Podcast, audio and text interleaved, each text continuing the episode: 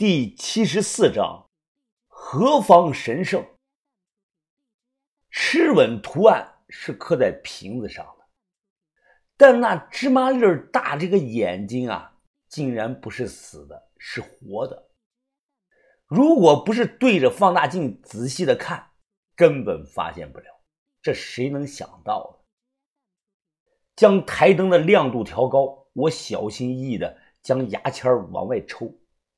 下一秒，一股黑红色的不明液体突然就顺这个吃吻的眼睛流了出来，我吓了一跳，赶忙松开手。吃吻图案看起来就像流了这个血泪一样。也就在这个时候，桌子上摆的这个台灯变得是忽明忽暗，我连续的拍了有好几下，台灯呢才恢复了正常。桌子上躺着一滩暗红色的液体，很浓稠。我用牙签蘸了些这些不明的液体，凑近看了有半分钟。因为好奇，我又快速的用舌头舔了那么一丁点我跑着冲到了卫生间，拧开水龙头漱口。妈的，这是纯度极高的汞液呀！这可和官液不一样，有剧毒。类似的防腐液多见于春秋战国时期长沙一带楚墓的楚棺中，那种毒性不大，主要成分是少量的水银加樟木粉，再加上朱砂粉。那种我也尝过，味道呢就像发了酸的和正奇饮料一样，不小心喝上一口啊也死不了人，顶多是拉上两天肚子。这个可不一样。这是纯度很高的汞，还加了别的什么有毒的东西，喝的超过一克就可能是毒死人。我反复的漱口，又刷了三次牙，感觉没什么事了。我赶忙叫醒隔壁房间刚睡下的把头，将这一重大的发现告诉了他。把头看过后惊疑的说道：“奇怪呀。”这么好的密封工艺，当年到底是怎么做的呢？把头，我觉得可能是沉在水里千百年来隔绝了氧化。把头，你小心点啊，别碰啊，这有剧毒的。把头眉头紧锁，他打开窗户通风，想了想，他看了看我，你赶紧去买上三箱纯牛奶，再买上两斤鸡蛋。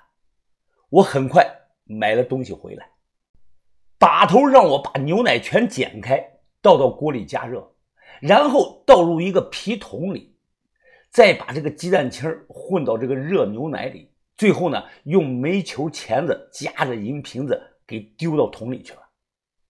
很快，桶里咕嘟咕嘟的开始冒着泡，牛奶的颜色也逐渐变了，从白色变成了淡黑色。就这样重复了两次，直到牛奶的颜色正常。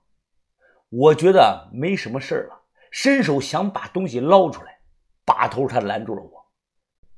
再等等，泡上一个钟头再说。现在是凌晨三点多，我和把头去外面坐下，没开灯，气氛很压抑。我点了一根烟，心有余悸呀，把头。我有种不太好的感觉，于鼎成再三的警告不要打开瓶子，你说咱们是不是无意中打开了潘多拉魔盒呢？由于没有开灯，我看不到把头的表情，只听到把头说：“别自己吓自己了，比这更奇怪的东西我都见过，这充其量……”不过算是古代能工巧匠设计的一个水银机关瓶，它和骊山下高纯度的水银河比起来不值一提呀。你师叔祖当年摸进始皇陵都能全身而退，这算得了什么呢？等了一会儿，我们回屋把这个银瓶子捞了出来，保险起见。我这次戴上了小轩的那个双层胶皮手套，纯牛奶顺着这个瓶身上的小孔灌进去不少。我终于搞明白了这个瓶子是怎么回事了。原来瓶口那里啊是个幌子，是假的。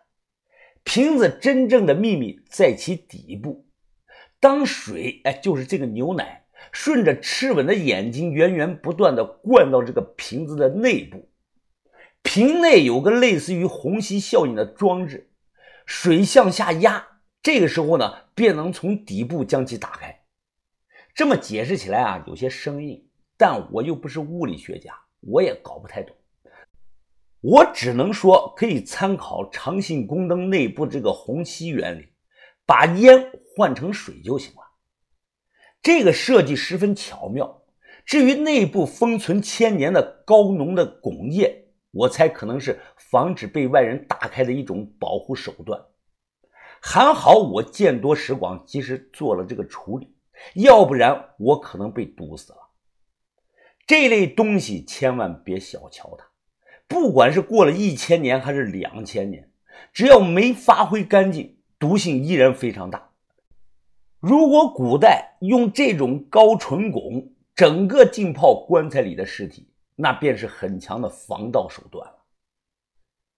古人的确也尝试过这样做过，但基本上都失败了，因为棺材里躺有人，人死后呢会出这个尸解水，一个死人大概能出八十升左右的尸解水，再加上千百年下来。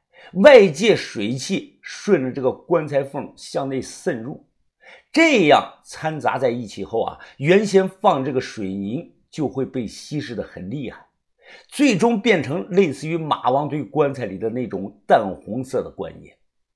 可以想象一下，骊山下有一条这样高纯的水银海，那挥发出的毒性该有多强呢？我感觉就是戴上防毒面具啊都没有用。可能会直接腐蚀皮肤的。把头说：“我师叔祖当年全身而退了，不是我不信我师叔祖的本事，是我想象不到在那个物质匮乏的年代他是怎么做到的。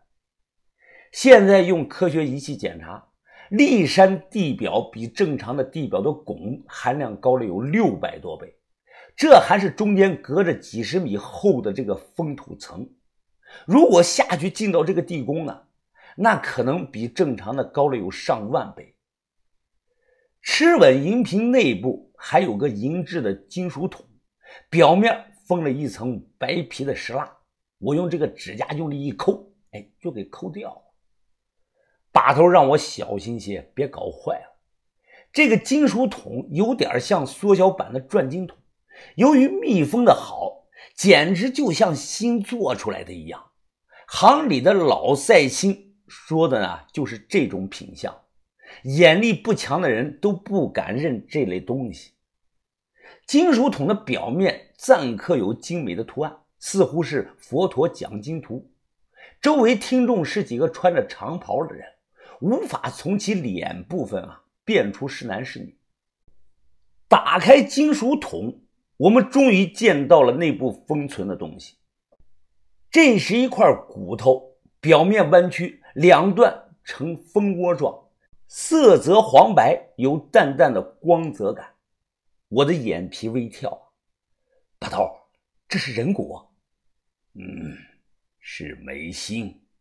把头说道：“不是和尚的。”我问了一句，把头点头表示同意。将人骨封入银质的物件中，这让我不由得想起了藏密那边的一些习俗。我们不知道这是谁的眉心骨头，但大概率不是和尚的。如果是和尚的，那这个金属桶上一定会镶有七宝，类似猫眼石和碧玺那类东西。摩尼教里并非都是和尚，也有很多的普通人。当初摩尼教传入中原后啊，最想靠拢的是佛教，但当时的佛教不认对方，不带他们玩。后来摩尼教呢，又开始向道教靠拢。道教起初对他们的态度是不管不问，后来在统治者打压下，道教呢也开始驱逐摩尼教。最后，摩尼教引入到民间的地下，自明代中期后完全的销声匿迹。如果按历史时期推算的话，宋元明时期的浙江算是摩尼教的老巢了，后来的白莲教也是起源于此。我不得已再次的推翻了自己之前的判断，这件银器它不是祭器，这是葬器。这块骨头很可能是宋代摩尼教中一个举足轻重的人物的。眼下到了最关键的时刻，只要翻译了那些文字，大概就能知道其身份了。八头，你觉得这块骨头的原主人是男的还是女的呀？把头皱皱眉毛，男的概率大一些呀。把头和我想的一样。眉心骨中间鼓起，两端下挖的大部分都是男的。能翻译这种字的人还找不到吗？把头叹气了一声，摇了摇头：“哎，找不到啊，很困难。”那个时候啊，是零六年的年底，而国内真正开始系统研究这类文字啊，那都是几年之后的事了。我起身摁灭了烟头，激动地说道：“必须搞清楚这个主到底是何方神圣！不等了，我走一趟大唐。”